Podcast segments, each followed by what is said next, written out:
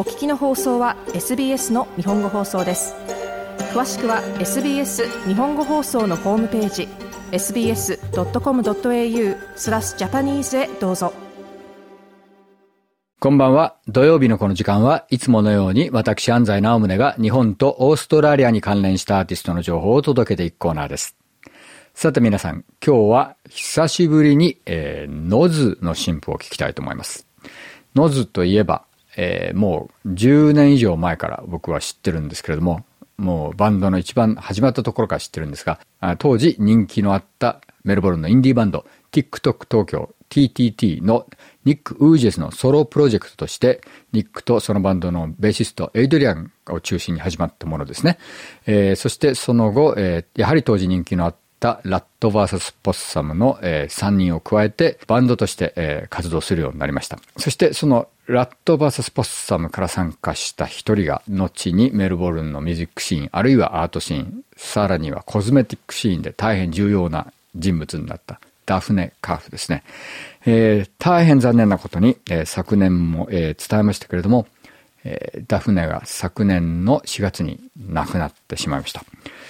えー、そのショックでバンドはもうほとんど活動を停止してたんですよね。えー、ただ、ノーズパンデミックになる前、2018年の初めに、実はアルバムになってもいいぐらいの数の音源を録音してたんです。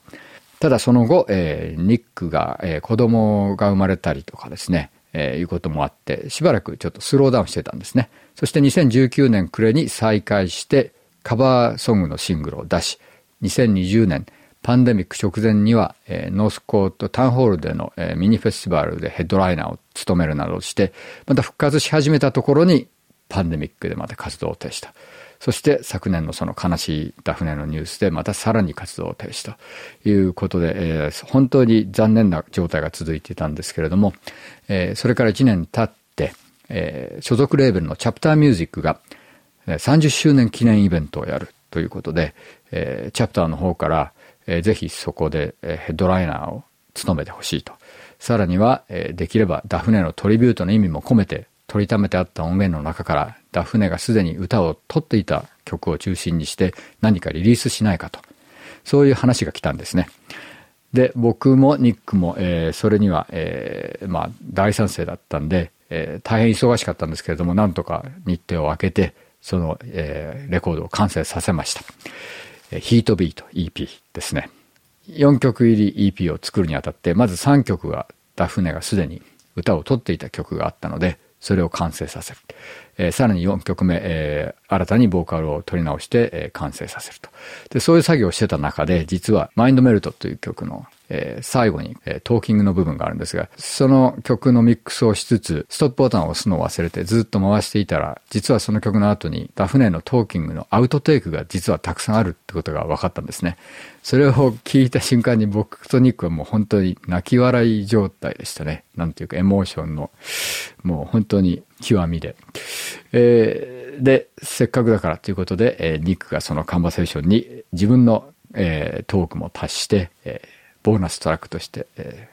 ー、5曲目に収録されております。